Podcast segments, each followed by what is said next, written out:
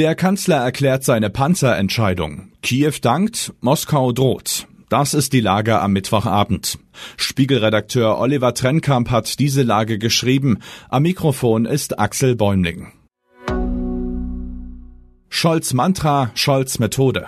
Viele Antworten von Olaf Scholz beginnen heute im Bundestag immer gleich. Schönen Dank für die Frage. Ob es nun um Wohnungsbau, erneuerbare Energien oder Zuwanderung geht. Mit einer solchen automatisierten Routine, dass er sich einmal selbst korrigiert. Schönen Dank für die Frage. Nein, nicht schönen Dank. Da ist er von einem AfD-Abgeordneten gerade sinngemäß gefragt worden, ob der Herr Bundeskanzler auch finde, dass viele Ausländer in Deutschland nichts verloren hätten. Bei der Fragestunde im Bundestag am Tag 1 nach der Kampfpanzerwende klingt vieles schon wieder nach Alltag. Dabei hat Scholz gerade erst die große Entscheidung begründet, Leopard 2 Panzer an die Ukraine zu liefern. Und er hat verteidigt, was viele als Zögerlichkeit kritisieren. Es war richtig und es ist richtig, dass wir uns nicht haben treiben lassen, so Scholz. Keine Alleingänge, enge Abstimmung, das ist das Scholz-Mantra seit Kriegsbeginn. Die Scholz-Methode ist mittlerweile ähnlich vorhersehbar. Er erklärt seine Politik nicht im Voraus, nicht während des laufenden Prozesses, sagt Christian Tiefs aus unserem Hauptstadtbüro. Scholz kommuniziert nur Ergebnisse und erklärt seine Entscheidungen im Nachhinein. Ob nun Zeitenwende, Doppelwumms oder Atomstreit, irgendwann wagt sich Scholz aus der Deckung. In der öffentlichen Debatte wird dem Kanzler nach den Auftritten häufig Führungsstärke attestiert, so Christian. In den langen Zwischenphasen wirkt er schwach und zögerlich. Drei Bataillone, zwei aus Europa. Wer liefert wann welche Kampfpanzer an die Ukraine? Hier der schnelle Überblick. Insgesamt wollen europäische Länder zwei Bataillone mit jeweils 40 Leopard-Kampfpanzern so schnell wie möglich zur Verfügung stellen. Die Deutschen beteiligen sich mit einer Kompanie an einem Bataillon, zu dem auch Finnen, Spanier und Niederländer Panzer beisteuern sollen. Ein zweites Bataillon aus Leoparden des Typs 2A4 stellen Polen und Norweger zusammen.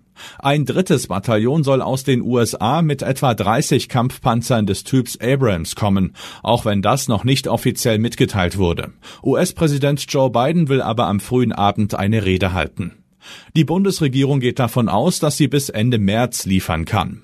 Die Ausbildung ukrainischer Soldaten an einem Bundeswehrstandort soll baldmöglichst beginnen und sechs bis acht Wochen dauern. Kiew dankt, Moskau droht. So reagiert die Welt auf die Scholz-Ankündigung. Der ukrainische Präsident Volodymyr Zelensky twittert, er sei dem Kanzler und all unseren Freunden in Deutschland aufrichtig dankbar. Danke, Kanzler Olaf Scholz, twittert auch Polens Regierungschef Mateusz Morawiecki. NATO-Generalsekretär Jens Stoltenberg erklärt, die Entscheidung könne der Ukraine in einem kritischen Moment des Krieges helfen, sich zu verteidigen, zu gewinnen und als unabhängige Nation zu bestehen. Russlands Botschafter in Berlin, Sergei Netschajew, bezeichnete die Lieferung dagegen als extrem gefährlich. Sie werde den Konflikt auf eine neue Ebene der Konfrontation führen, so Netschajew bei Telegram. Der Westen befinde sich in einer Logik der permanenten Eskalation. Zugegeben, alle Äußerungen sind nicht wahnsinnig überraschend, aber die Perfidie Moskaus, sich einerseits als eigentliches Opfer zu präsentieren und andererseits unverhohlen zu drohen, ist jedes Mal bemerkenswert. Als könne der Aggressor Russland gar nicht anders, als das Nachbarland mit Tod, Verderben und Zerstörung zu überziehen. Noch bemerkenswerter, dass es immer wieder Leute gibt, bei denen das verfängt. Was sonst noch wichtig ist. Umfrage zum Lehrkräftemangel. Ja zu Quereinsteigern, nein zu großen Klassen. Eltern von Schulkindern spüren den Lehrermangel. 62 Prozent der Befragten berichten von Unterrichtsausfall. Die meisten fürchten Auswirkungen auf den Lernerfolg, allerdings nicht unbedingt beim eigenen Kind.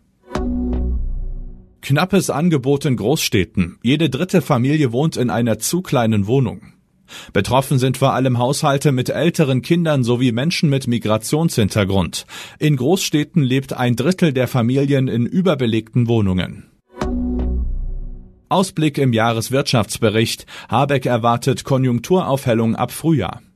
Robert Habeck legt den Jahreswirtschaftsbericht vor und scheint fast selbst überrascht von den glimpflichen Aussichten. Die Inflation geht demnach zurück, bleibt aber hoch. Soweit die Lage am Abend. Alle aktuellen Entwicklungen finden Sie auf spiegel.de. Wir melden uns hier wieder morgen früh mit der Lage am Morgen.